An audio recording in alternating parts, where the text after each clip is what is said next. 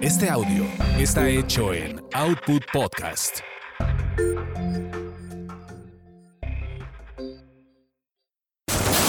Eso te pasa por terapia políticamente incorrecta.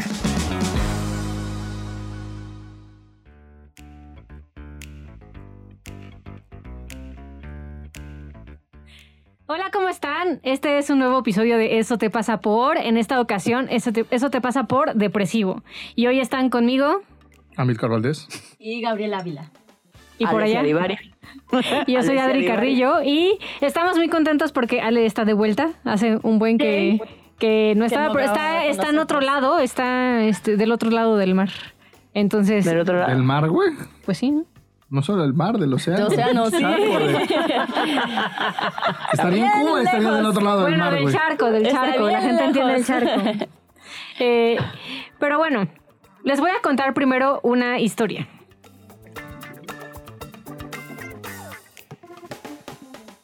La primera vez que dije no tengo ganas de salir y para disimular insinué un medio estado griposo, no pasó nada. La tercera vez que me quedé en casa ya fui castigada con un si te aíslas, aún estarás más sola. Y cuando con la excusa de la confianza y la sinceridad de la amistad me atreví, me atreví a decir que estaba deprimida y no tenía ganas de nada, también llegaron esas palabras tan habituales entre las personas que desconocen esta situación. No tienes de qué quejarte, yo también tengo problemas, fulanita tiene cáncer. Y entonces sí, llegó el aislamiento y superarlo sola y en silencio. Esta es una anécdota de una persona que sufrió depresión.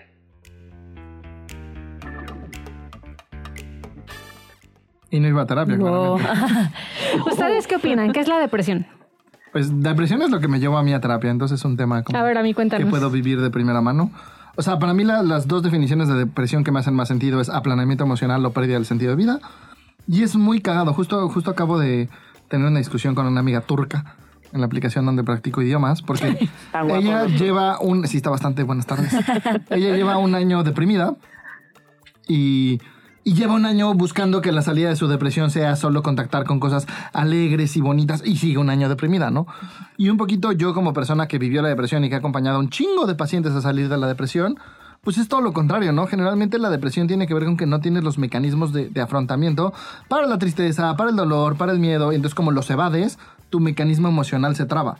¿No? Entonces, lejos de esta idea pendeja social de la depresión es exceso de tristeza. No, güey, la depresión es un aplanamiento emocional derivado de no vivir tus emociones. Y si quieres dejar de estar deprimido, tienes que aprender a vivir tus emociones. ¿Cómo se ve el aplaneamiento emocional? O sea, ¿cómo puedes darte cuenta si tú o alguien en tu vida, o cómo nos damos cuenta nosotros si nuestros pacientes están deprimidos? Pues yo, yo creo que depende del nivel, ¿no? Hay niveles de depresión. A veces es, conforme te vas deprimiendo, vas contactando con menos emociones. Yo llegué al punto en el que solo contactaba con angustia y enojo.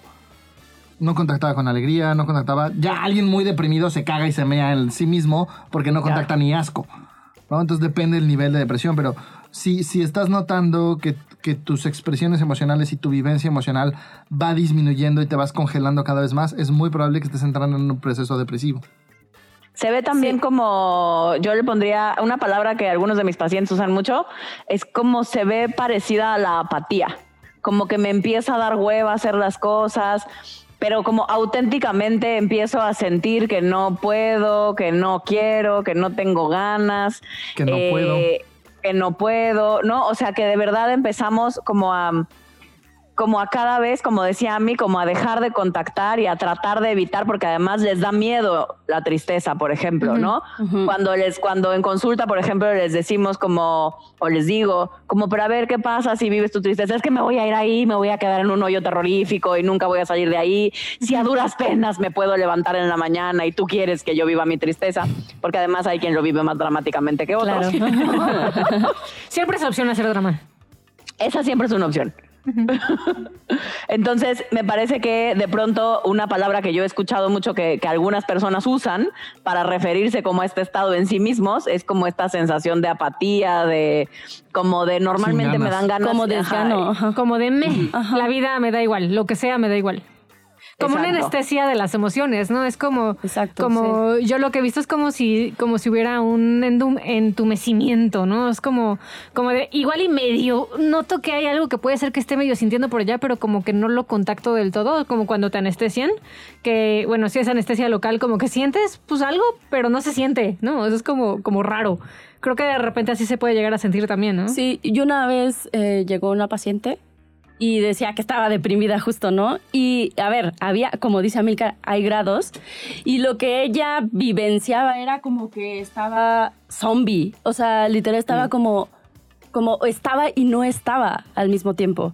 O sea, como que escuchaba y ella me decía que escuchaba a lo lejos, ¿no? Y entonces creo que es una forma también como de que se ve o se puede ver así. Para mí algo que es medio como, como tricky, ¿no? Como medio difícil a veces en la depresión. No, no sé si difícil, pero interesante. es que para salir de la depresión, justo sí hay como un échale ganitas en el sentido de pues te toca un camino y un proceso que no va a ser cómodo, pero justo es como cómo acompañas a una persona deprimida que auténticamente a ratos ya es como pues un pues no me no me mueve, no me motiva, me, vale un poco a, a tomar esos pasos, ¿no? ¿Ustedes qué opinan? Yo creo que ahí hay dos partes, ¿no? Yo tuve un paciente deprimido que sí lo di de baja porque la cuarta consulta que fue, además era un güey que me pagaba como, fue un mes y en ese mes me pagó como 12 consultas. Porque a huevo quería ir a las 9 de la mañana, pero no se despertaba. Y como era un güey de 40 años que su mamá le pagaba las consultas porque la mamá era muy pudiente, entonces era como, bueno, pues te la pago y agendaba. Te la pago y agendaba. Y era como, güey, no llegaba. Y la, la- aparte no hacían las tareas. Y la última consulta que le di, le dije, güey, ya no te voy a recibir. No, pero es que si quiero salir. No es cierto, güey. No haces las tareas, güey. No vienes a consulta. Lo vi cinco veces. Le dije, güey, la próxima que no lo vi, me- le, le dije, la próxima vez que canceles una consulta, ni me la pagues, güey. No vas a venir. Porque no voy a dejar que pierdas un espacio que sí te puede sacar de la depresión cuando tú no estás haciendo lo que hay que hacer para salir de la depresión. Ya él en parte lo que le pasaba es, pues no había una motivación para salir. Es, güey, tengo 40 años, mi mamá ya me puso un negocio que anda solito, puedo ponerme pedo todos los días, puedo hacer lo que se me dé la gana y no hay consecuencias. Entonces, yo, que yo lo que le decía es, ¿para qué quieres salir de la depresión? ¿Quieres coger contratas putas, güey? O sea, es como, güey, tienes absolutamente todo resuelto, güey. No hay una motivación para que atravieses lo pinche de salir de la depresión. Eso está Claro, cañón, porque ¿no? el proceso, porque el proceso es duro y si no hay una motivación clara o si no hay un para qué claro del que agarrarme, puta, cuando estemos pasando mm, por la sensación bien gacha, ¿no? No va, o sea, es como no dan ganas, pues. Sí, no, el precio es más grande a veces, ¿no? Que la depresión en sí misma, cuando, cuando neta no hay nada que te mueve. No, pues sí está Sí. cañón. ¿Regresó? ¿No? O sea, yo eso- No. Exacto. A la fecha no sé nada de. Seguro no. No, y yo creo que hasta que la mamá se muera no va a regresar. Chale, Si no se muere él antes. Chale. Eso es una probabilidad, ¿no? Está gacho, pero. Pues sí, sí, sí. Sí, y, y creo que lo más difícil es cuando justo es esto, o sea, le dices como la alternativa es esta y sí hay una parte en la que no pueden tomar o les cuesta tomar eso que le estás proponiendo, ¿no? Pero, pero ahí sí creo que es- yo, por ejemplo, ¿no? Yo sí soy muy pro medicamentos. Yo que estuve deprimido un rato, si hoy regresaran al tiempo diría, güey, sí tomaría antidepresivos, ¿no? Como, ¿por qué chingados tomar el camino de terracería si hay una pinche supercarretera, güey? Por Pero orgullo, ese ¿no? güey, por ejemplo, era de esas cosas justo. Era como, oye, güey, ¿por qué no me has conocido? No quiero tomar medicamentos. Era como, güey, no quieres hacer nada, ya chingate, ¿no? Entonces entiendo esta parte de de, de repente no hay. Pero hay formas de, de lograr que se haya, ¿no? Yo tuve un paciente que estaba súper deprimido y me dijo, no voy a tomar medicamentos. Y le puse unos retos. Y uno de esos retos era un, güey, vas a hacer media hora de ejercicio diaria. Y tienes que encontrar un ejercicio que disfrutes, porque oxitocina es su mamada, ¿no? Eh, y le costó un huevo, pero lo hizo. Y eso fue lo que le empezó a dar energía para hacer cosas durante el día, ¿no? Y, y se tardó como un mes porque probó correr, no le gusta correr, probó caminar, no le gusta caminar, ¿no? Hasta que encontró que bailar le encantaba, entonces se metió a clases de baile en las mañanas. Eh, pero creo que es este proceso donde sí, sí hay un cacho donde si neta no estás pudiendo, se vale tomar ayuda externa, se vale obligarte. Lo que, lo que está cabrón es no hago nada, no intento nada y luego me pregunto por qué no salgo. Ahí sí creo que el échale ganas sirve, ¿no? O sea, neta, échale ganas, güey. Sí, sí, sí, justo lo que me refería era, si no hay algo que te mueva, pues es encontrar el cómo sí, incluso, y tomar la propuesta, porque a veces es como, pues no, o sea, no, no quiero, no quiero hacer ejercicio, Sí, no quiero, como, mm, no quiero hacer nada, Exactamente, sí, eso, según eso es lo tiene que ver- difícil. Tiene que ver con que los beneficios de estar deprimido son mayor que, el- que los... Que, que los perjuicios Que- ¿no? contra o que. ¿no? la- Entonces es como, güey, pues sí, tengo 27 años, me mantienen, no tengo que hacer nada, no salgo de mi casa, mi novia me solapa todo, bla, bla. Pues no Bueno, a salir sí, de la es depresión, güey. sí. O sea, no hay motivación para salir. Pues ¿Con sí. qué dirían que se confunde la depresión? ¿no? Porque creo que está muy de moda y ahora todo el mundo tiene depresión. Estoy pero- depresivo. Estoy depre. Con, con tristeza, sí. Con tristeza, ¿no? Para, según yo, la Ajá. básica es tristeza. Estoy triste y entonces decimos estoy depre, ¿no? Ajá. Según yo, dado, dado la nueva tendencia que está viendo como esto justo, ¿no? La depresión es una enfermedad, hay que cuidarlos, hay que no sé qué. Según yo lo usan mucho para justificar el miedo. No es, güey, tengo miedo de también, ir y hacer claro. algo. No tengo miedo, estoy deprimido. No es como, chi- tú lo que no tienes es depresión, ve y chingala la vida, Que güey. digo, así, lo que no tienes es huevos. Sí. Sí, yo Eso lo que diría Milcar. No, sí tiene, nada más no los usa. Es cierto. Yo creo que también a ratos la- lo- muchos pacientes míos llegan con, es que me dijeron que tengo depresión y el psiquiatra y la mamada, y más bien tienen cuadros de ansiedad. ¿No? ¿No les ha pasado? Como, Es cierto. Como es que, les digo, les pregunto, ¿cómo se siente tu depresión o cómo es estar deprimido? Y no, pues es que me, eh, me siento preocupado y todo, todo me da miedo y me preocupa no sé qué y no salgo porque me da miedo. Y yo... Pero es eh, que están muy relacionados la depresión y la ansiedad, ¿no? Si la la ansiedad, ansiedad, según ajá. nosotros, es miedo a no vivir otras emociones y la depresión es no estar viviendo tus emociones, es muy normal que haya una correlación tristeza-ansiedad, digo, depresión-ansiedad. Depresión. Depresión, ansiedad. Sí, generalmente la gente depresiva tiende a Estar- ser tiende a estar ansiosa. sí. Yo diría que es como También- un paso previo a la depresión, ¿no? O, o sea, como, como ya cuando te deprimes es porque ya, ya, ni la ansiedad jaló, ¿no? O sea, como una alarma. Sí, ya pasaron varias ¿O cosas. qué dicen antes de- ustedes?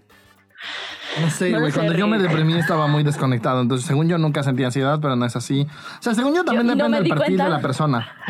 Sí, exacto. Yo también creo que tiene que ver con, con también con la personalidad. O sea, hay personalidades como Amílcar o como yo que nos desenchufamos y entonces ni ansiedad, pues, ¿qué vamos a sentir? ¿No? Eh, pero quizás hay otras personalidades que tienden de por sí como a ser más aprensivas o, ¿no? Y entonces Yo sería de contactan esas. más Yo con- también sería de esas, Contactan más con la ansiedad. Así, sí, sí se siente como yo quiero hacer muchas cosas a la vez, así como, como, este, ardillita así entachada. Pero, pero yo sí he tenido pacientes deprimidos y ansiosos. Sí. Ok, ok. Sí, yo también. Ujú. Creo que no me ha tocado. Oigan, Sí. pero a todo esto, porque pues nosotros en evolución decimos que todo sirve, ¿no? Entonces, ¿para qué sí Sí. sirve la ansiedad? Digo, la, ansiedad, Ya, la- ya, aquí mi lapsus. ¿Para La qué sí sirve la depresión? Pues justo para mí es una alarma del cuerpo de deja de hacerte pendejo y vive tus emociones, güey.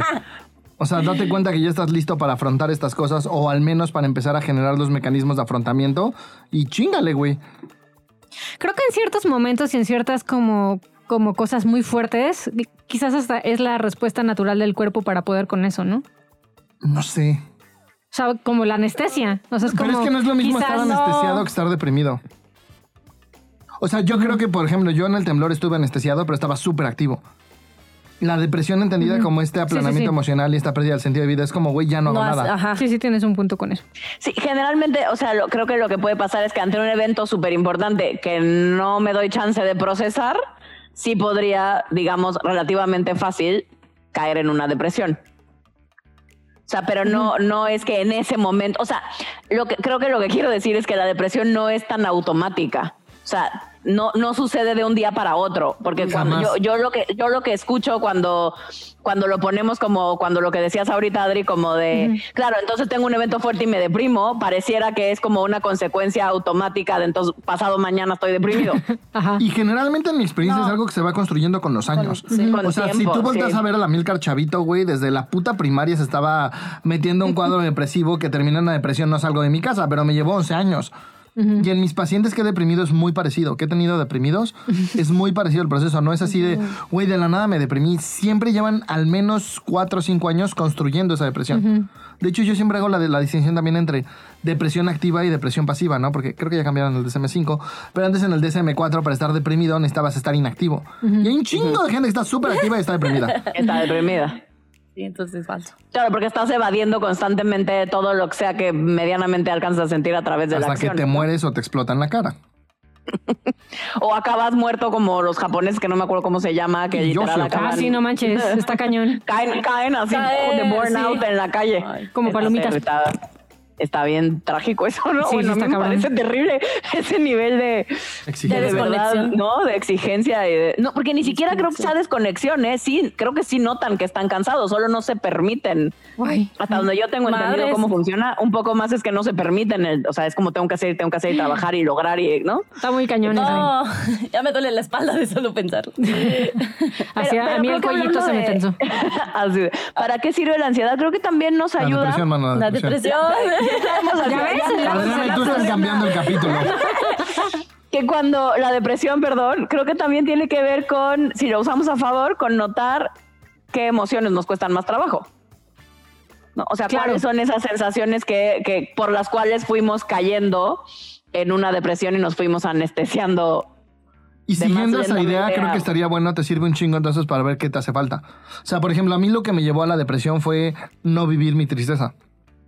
Y hoy que entiendo que la tristeza es una emoción que te lleva a estar conmigo mismo, contigo mismo, me hace mucho punch sentido. Yo lo que necesitaba era Milcar en mi vida. Oh. ¿No? Siempre estaba corriendo en mí, siempre estaba activo, nunca convivía conmigo, me cagaba la madre, me caía súper mal. Y justo después de la depresión fue cuando me empecé a tratar y dije, "Ah, este pendejo no está tan pendejo, está chido. Tiene su encanto el muchacho. Pero pues tal vez a ti lo que te daba miedo, eh, o sea, lo que te da miedo es el miedo y entonces, ¿no? Probablemente Para te has puesto en riesgo. riesgo, te has descuidado o, o el enojo y entonces has dejado que pasen sobre ti, no has puesto límites. A mí me, Hay toda una gama de emociones que no vemos que hay detrás de la depresión. Oh. Claro, porque no forzosamente es salir de la tristeza. Para mucha gente sí, pero habrá para quien sea contactar con el enojo, como decía ahorita Ami, o contactar con el dolor miedo. o con el miedo. Las ganas de coger o... con lo que sea que tú te suprimes, ¿no? Con lo que Exacto. resistes.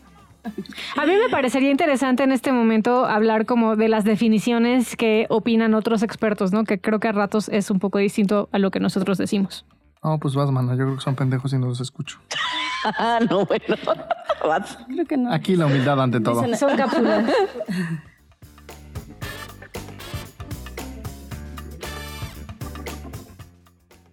El Mental Health America lo que dicen es que la depresión clínica es una enfermedad grave y común que nos afecta física y mentalmente en nuestro modo de sentir y de pensar. La depresión nos puede provocar deseos de alejarnos de nuestra familia, amigos, trabajo y escuela.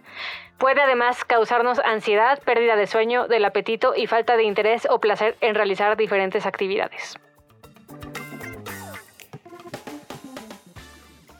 Medline Plus lo que dice es que la depresión se puede describir como el hecho de sentirse triste, melancólico, infeliz, abatido o derrumbado.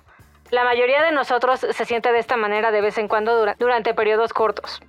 La depresión clínica es un trastorno del estado anímico en la cual los sentimientos de tristeza, pérdida, ira o frustración interfieren con la vida diaria durante un periodo de algunas semanas o más.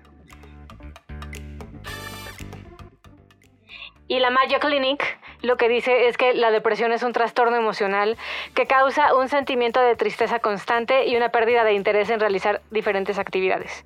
También denominada trastorno depresivo mayor o depresión clínica, afecta los sentimientos, los pensamientos y el comportamiento de una persona y puede causar una variedad de problemas físicos y emocionales. Es posible que tengas dificultades para realizar las actividades cotidianas y que a veces sientas que no vale la pena vivir.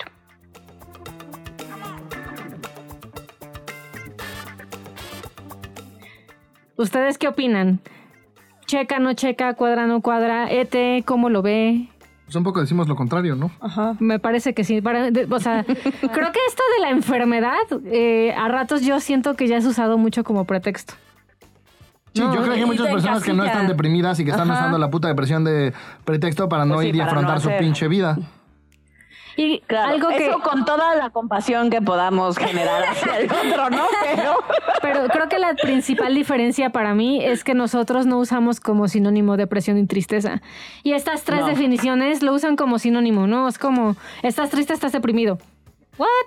¿Pero cómo? ¿O no? O sea, quizás en la depresión hay ev- eventos de tristeza, pero que Pero tengas... es que además usan, se usan sinónimo tristeza como pérdida del sentido de vida.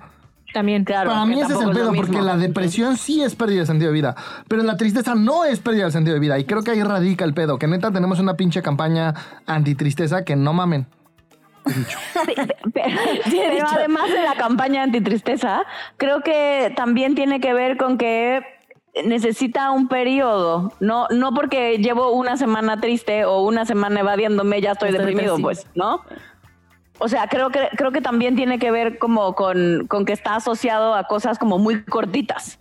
Como que pareciera que ya estoy triste y entonces ya estoy devastado y entonces ya estoy deprimido. Cuando puedo estar pasando por un duelo, voy a estar triste y dolido y contactando y a ratos entumido y a ratos adolorido y a ratos congelado, pero eso no significa que esté deprimido. Correcto. También estaba pensando como en la primera definición que, que dije, la de eh, No Mental estás Health pensando, America. estás leyendo. Que dije, no pensé. Ya, estás diciendo. Este- que deprimido. en la primera definición de estos güeyes del mental health, este, algo que decían es como que te derrumba, ¿no? Y, y- Ah, y sí. pensé primero en mi suegrito porque es como cosas Bien que él dice. dramático. Pero luego dije, claro, es que hay personas que tendemos más al drama, la neta, y a exagerar un poco lo que sentimos y entonces qué tanto a veces ni siquiera estamos deprimidos, estamos en una exageración de lo que estamos sintiendo porque es divertido y cómodo a veces. y entonces ya es como a huevo, estoy deprimido cuando no, estoy simplemente exagerando algo que siento. ¿Ustedes qué opinan? Sí, es que el tema es que creo que además es una delgada línea, ¿no? Entre lo que yo percibo y lo que todo el tiempo me dicen y realmente estar deprimido. Eh, y entonces se vuelve de pronto como complicado porque, insisto, podemos sonar cero empáticos ante la depresión en este momento, pero, pero es hasta qué punto estoy usando también sin querer eh, el- la etiqueta depresión para no hacerme cargo y para no enfrentar, como decía hace rato, a mí mi vida, pues, ¿no? Y las cosas que me están pasando, hasta qué punto lo uso de pretexto y hasta qué punto realmente no estoy pudiendo. Y, y creo que para mí ahí el, el punto es, güey, cuando neta estás deprimido y queriendo estar salida de la depresión, sí pruebas cosas. Y si neta no tienes energía y estás en este proceso y dices, güey, me tomo un chocho, güey, para tener energía. O sea, es que creo que ahí el tema es justo cuando es como, es que estoy deprimido y porque estoy deprimido no puedo hacer nada. Y toda opción que propongas es como, uy, no, es que está bien cabrón, güey, tú no me entiendes porque pues es que yo estoy deprimido. Ah, es como un güey, no quiere salir de la depresión y está bien, ¿no? Es, es respetable que te funcione como un mecanismo de vida y que te funcione como una manera de vivir. Y que la gente de tu entorno pues caiga un poquito ante la manipulación y te subsidie todo porque estás deprimido. Creo que es válido, ¿no? Porque además probablemente a mí como mamá me da, des- me da sentido de vida cuidarte a ti a tus 40 años porque estás deprimido. Y entonces se hace un buen binomio ahí funcional, no lo querría yo en mi vida. Pero creo que es muy, muy, muy respetable. Pero creo que ahí la clave es como terapeutas, porque yo sí tengo, he tenido pacientes que llevaban 5 años en depresión en terapia y llegan y a los 3, 4 meses empiezan a salir Ya de la depresión. Y es como, güey, no mames, ¿no? O sea, también como profesional de la salud, tampoco es ese pretexto para compras? tenerlos Claro. ensartados ahí. Mi- 10 mil eh, Pues Horas sí, de terapia. porque como es una sí. enfermedad y no se quita, pues entonces... Exacto, pero, ese, pero creo que tiene justo que ver con eso que decías ahorita, Adri, que, que, que, que creo que a todos nos hace ruido, que tiene que ver con la concepción de la enfermedad y entonces eres un eres alguien depresivo, ¿no? Se convierte en una forma de ser y de estar en el mundo en la que se vuelve como la cruz que voy a cargar el resto de mis días y siempre voy a tener esta tendencia a vivir devastado de la vida, pues. Cuando es, cuando es interesante, porque yo sí, ya habiendo salido de la depresión y no sé, todavía hasta 10 años después de haber empezado a ir a terapia, sí seguía teniendo un perfil depresivo. Hoy, Sí, sí. la neta es que no tengo un perfil depresivo. O sea, es como, puedo ver el lado más oscuro y dramático de la vida porque así es mi cabeza, pero tengo herramientas emocionales para lidiar con mi cabeza pensando esas mamadas y para lidiar con mis emociones cuando se van a ese hoyo pinche negro que te absorbe y te chupa que siente horrible. Pero yo ya lidio con ello, entonces yo no me definiría como alguien depresivo, ¿no? Es la gente ni siquiera se da cuenta que, que fui depresivo. Cuando me ven dicen al contrario, güey, estás cabrón, te, inter- te sobrepones fácil. Pues sí, güey, porque llevo años entrenando mis musculitos y, y creciendo mi parte emocional para poder con eso. Que para mí creo que esto es lo más bonito y lo más valioso de, de la forma en la que nosotros en evolución vemos la depresión. Es que efectivamente vemos que sí hay una salida, que la persona tiene que elegir. ¿no? Porque Claro. sí es un sí es un proceso, sí es un camino, sí implica cosas que llevan probablemente toda su vida no queriendo sentir y que por eso pues terminan deprimidos. Y es un reto, pues, o sea, no es fácil, pero sí hay salida y no tiene que ser, como dice Amilcar, ¿no? Algo que te marque para el resto de tu vida y chochos para el resto de tu vida. Nosotros hemos descubierto que hay un camino distinto y que está bien bonito, la verdad. O sea, a mí algo que me encanta justo de Amilcar es eso, es como su energía, como su buen humor contagia, ¿no? Este, su, su forma de ver la tristeza también, o sea, como, como, como ayuda, porque si alguien ha tenido pelea con la tristeza en, en- en evolución terapéutica soy yo. Y entonces, como justo, ¿no? El hecho de tener en evolución estas visiones distintas es algo que creo que nutren muchísimo. Y, y creo que algo es importante que he estado diciendo, Ale, es como... Es muy cagado porque somos más empáticos y compasivos con la gente que ellos mismos. ¿No? Sí. Que de repente llegan y dicen, güey, es que yo debería poder... ¿Según quién, güey? Déjate de estar peleando, deja de estar diciendo mamadas, güey. Si no puedes, no puedes, está bien. Pues. Pero sí vamos a ver qué pasos te hace falta dar para sí poder, güey. O En vez de incluso estarte tendría maltratando que y querer. ¿no? Y es, pues no, no tienes que querer Pues tampoco. sí, si ahorita no quieres está bien, pero, pero, pero funciona mejor respetar que ahorita no quieres que estarte peleando y gastando más la poca energía que tienes en pelearte con que no quieres. Pues sí está bonito en la visión. O sea, creo que a mí algo que me ha servido... Hasta o sea, eso me gusta trabajar eso me- ajá. Estaba pensando justo que, que mm, antes de que yo llegara a Evolución, justo eso, no sabía como, como esta herramienta que hoy ya voy teniendo conforme van pasando los años. Eh, pues sí, estar en tu sensación. Pues sí, sí se vale que estés triste, sí se vale que tengas miedo, sí se vale que, pues sí, que te pasen muchas cosas. Pero creo que eso es como, como el caminito que nosotros sugerimos para que tengan, o sea, para que estén en paz, ¿no? Y, y sobre todo el acompañamiento, porque muchas veces lo queremos vivir solitos. Creo que es momento de contactar nosotros también y ser vulnerables al respecto, ¿no?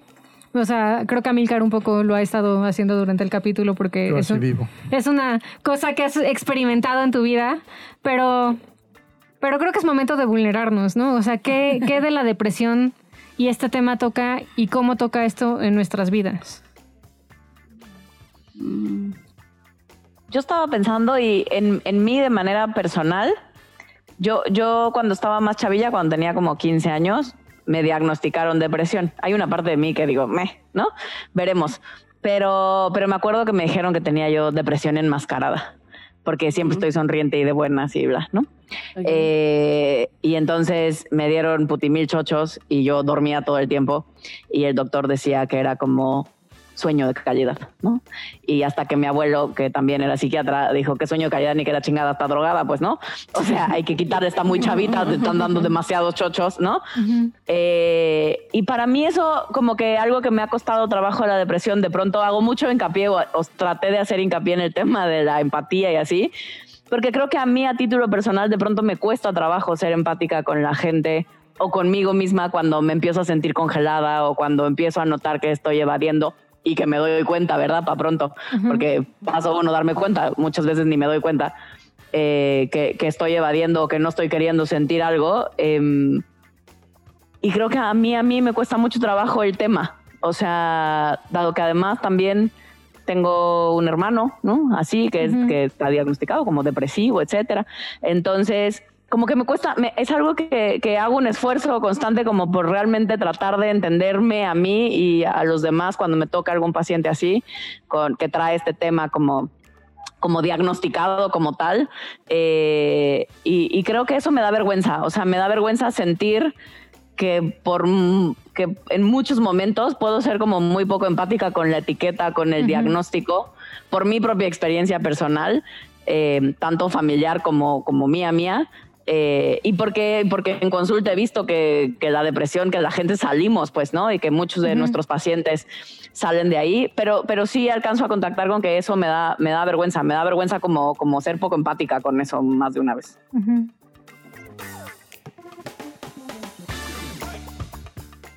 Yo ahorita que te escucho, creo que algo que me pasa con este tema de la depresión y creo que hay una parte que me da vergüenza porque sí la vinculo con tristeza. Eh, o sea, como, como que aunque racionalmente sé que no son lo mismo, o sea, como pues crecí, fui educada este, como, como de manera muy eh, médica, ¿no? Entonces, como que a rato sí me, sí me compro la etiqueta y de, y de que es tristeza. Y entonces me da vergüenza como, como voltear a ver que muchas veces en mi vida y en momentos difíciles, en mi dificultad para sentir la tristeza en particular, el miedo, pero más que nada la tristeza, como, como que sí me la pasé sola, me la pasé muy mal. Eh, no estoy segura que haya sido depresión como tal, pero sí noto que, me, que, que en, mi nece- en mi necedad y mi arrogancia a ratos me quedo muy sola y a ratos eh, no, o sea, como, como el no saber vivir la tristeza, no saber vivir como la- la- las emociones que no se sienten bien, eh, me, me, me aíslo, ¿no? Me quedo sola, no lo hablo, no lo comunico y me da vergüenza porque me- yo me la paso diciéndole a mis pacientes, sí, habla y muéstrate y, y, Y déjate apoyar. Déjate apoyar y acompáñate y, y creo que es algo que a mí en particular me cuesta mucho trabajo y me da vergüenza como admitir que, que entre mis que me compro mis juicios y que, y que me compro mis tener razón de, de yo tengo que poder sola. Sí, sí, ahorita que te escucho a ti diciendo como esta parte de estar sola y, y pues como que el punto que me, pe- que me pega de, de, de la depresión más bien es que sí hay una parte en la que yo quiero salir sola de, de, las situaciones, de incluso como esta parte que me acompañan a ver mis emociones, o sea, ¿qué me está pasando? Yo digo, no, tengo que poder sola, o sea, como yo lo- si ya sé la teoría, ¿por qué no podría este, saberlo en sensación, no? Y como que me da vergüenza eso, una vez más, no dejarme acompañar en los momentos difíciles.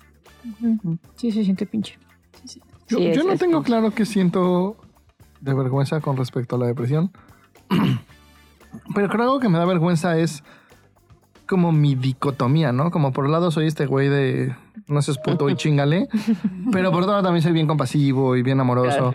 Y, es, y es muy cagado porque si lo vivo dentro de mí, pues tiene mucho sentido. Yo sí creo que es deja de hacerte pendejo y chingale, güey. Pero en este deja de hacerte pendejo y chingale es, pues reconoce que a veces no puede, reconoce que necesitas ayuda, ¿no? O sea, es como, Sí. soy, soy muy compasivo, pero a la vez soy un chingale. Pero creo que tal cual, ¿no? Como la definición de vergüenza de Brené Brown, sí es como, siento que la gente no lo entiende. No, siento que cuando la gente ve un lado de mí no entiende el otro, El cuando otro. para mí están perfectamente alineados.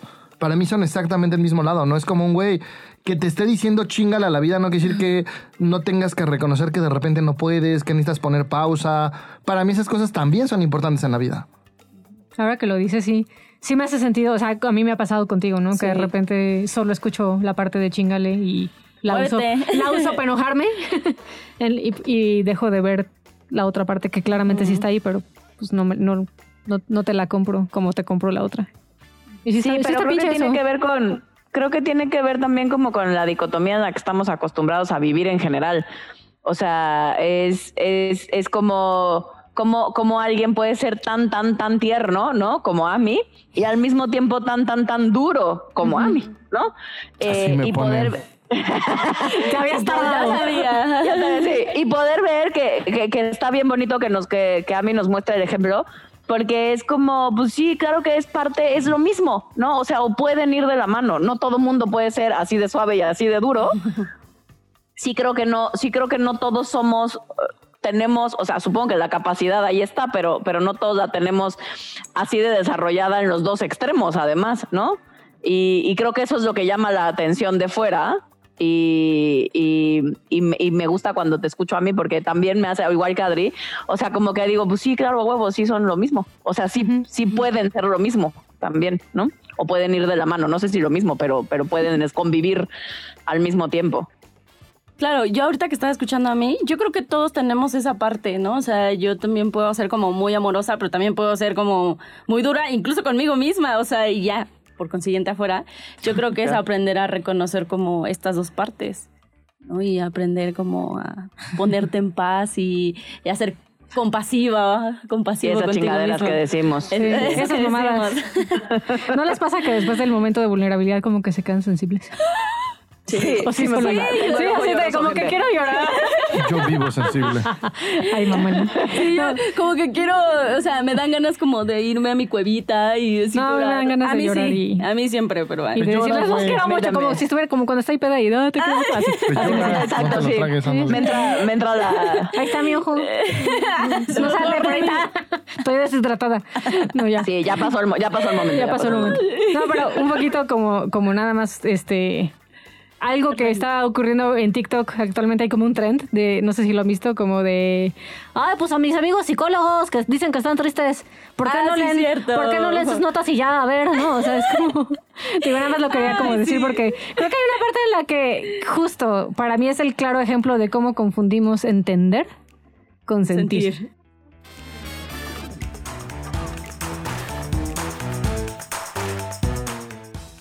No quieres vivir una vida devastada y sin ilusión, mejor cáete con una lana para salir de la depresión y apóyanos en Patreon, www.patreon.com diagonal evolución T.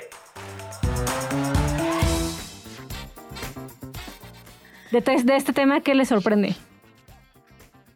A mí me sorprende que en pleno puto siglo XXI la pinche gente siga pensando que la depresión y la tristeza son lo mismo y que a pesar de películas como intensamente que no te lo muestran como podría ser, pero que al menos te muestran que la tristeza poco, no está sí. jodida tan como dicen, Ajá, sigue sí. esta puto estigma social de tengo que ver solo las cosas felices y alegres de la vida de no mamen.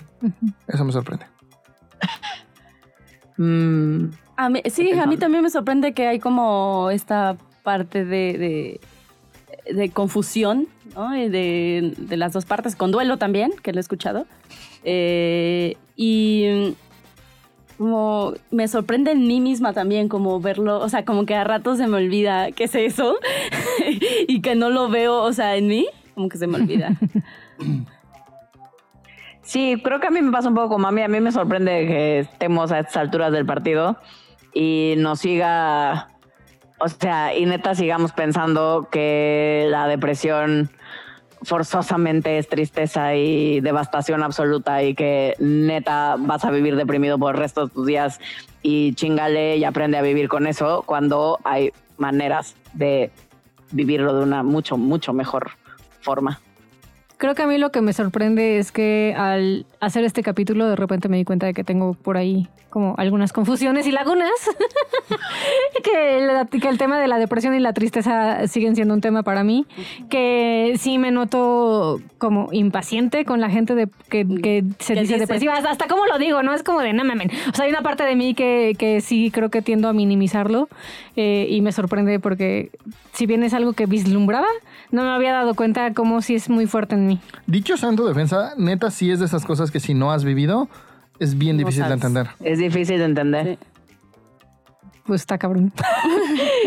Sí está cabrón. No, posta, cabrón. No, pues, pues. Me voy a deprimir para poder acompañar a mis pacientes. claro. ¿Qué tiran a la basura? Yo, yo sí, todo el puto positivismo tóxico de échale ganas, no tienes que quejarte, ve lo bonito de la vida. Como todas estas frases poco empáticas y de mierda, así directito a la basura, que es como, güey, si bien no creo que la enfermedad, que la depresión no es una enfermedad, sí es un pedo, güey. No es un pedo de piensa positivo Sí. y se va a ir, güey. No, es, es mucho más complejo salir de eso y esas pinches ideas estúpidas las tiro a la basura. Jalo. Ay, yo Sí, no sé qué tiro a la basura. Un poco. Yo creo que tiro a la basura que forzosamente, como decía Gabe hace ratito, tengamos que salir solos y que la depresión sea algo que yo solita, sin ayudita de nadie, nadie, nadie, tenga que sufrir y pasar y vivir. Eh, creo que eso tiro a la basura. Que no, que no porque estés deprimido, como el estigma social de pronto dice que pues chingate, pues ya estás ahí, sal solito de ahí, tú te metiste, tú sal. Me parece que sería lindo que lo pudiéramos vivir acompañados. Yo tiro a la basura la idea de que la depresión es para toda la vida y que ya estás como, como, puta madre, se me olvidó la palabra en español, doomed, Eh, condenado. Perdonen, es que es demasiado bilingüe como para aprenderse las palabras en español. Sí, me mamo. Pero sí, o sea, como, como que ya estás condenado para todo. How O do you sea, say? In Spanish. Que estudió, estudió en la escuela 100% inglés. pues sí. La primaria, toda la primaria. Sí, pues sí, de hecho sí. Creo que me sumo, como me sumo como a esta parte de no tienes que vivir, o sea, tiro esta parte de vivirlo solo, por otro lado, como esta idea que de juntar los dos términos que nada tienen que ver. Eso tiro a, tiro a la basura. ¿Y qué ponen en un altar? Yo a la hermosa y bella tristeza. O sea, auténticamente sí es mi emoción favorita y sí creo que es una de las Sí, emociones más útiles. Y creo que si todo el pinche mundo viviera su tristeza de manera asertiva y correcta, viviríamos en un mejor mundo. Yo pongo en un altar a nosotros por como Ay, me la robaste. Ser la verga. dar, ¿eh? Ser la verga. pues dar otra visión, otra visión de lo que son las emociones, de cómo vivirlas, de qué hacer con ellas, ¿no? Supongo un altar. Sí, creo que yo pongo en un altar, que últimamente es mi monotema conmigo, pero pongo en un altar la autocompasión. O sea, creo que poder ser lo suficientemente autocompasivos con nosotros, con cada uno de nosotros, para poder vivir el proceso emocional que sea que estemos pasando y tratar de tratarnos lo más suavecito que se pueda en el proceso. Para mí, yo pondría hoy eso en un altar. Yo, parecido a Gaby, iba a sonar a comercial, pero de verdad lo, lo veo y lo siento. O sea, como neta pongo en un altar la visión de evolución terapéutica. O sea, sí creo que eh, esta forma en la que entendemos la depresión, la, la tristeza y en general las emociones sí plantean un camino bien distinto a lo que hay en general y como lo tradicio- la forma tradicional de acercarte y, y tratar este tipo de enfermedades. y entonces creo que para mí de verdad es una cosa súper, súper, súper valiosa y sí creo que va a sonar muy mamón, pero sí creo que estamos haciendo una diferencia. Entonces, eso pongo en un Oh, Yo no creo que bonito. suene mamón, yo creo que suena Ay, yo descriptivo. No, yo sí me acuerdo de una Yo pacientita creo que, que suena justo re salió. bonito. O sea, justo salió y, y, o sea, no manches, hoy tiene como una vida bonita y, y tiene un bebé, ¿no? Y, o sea, Entonces, ¿sí eres buena terapeuta? Te quiero.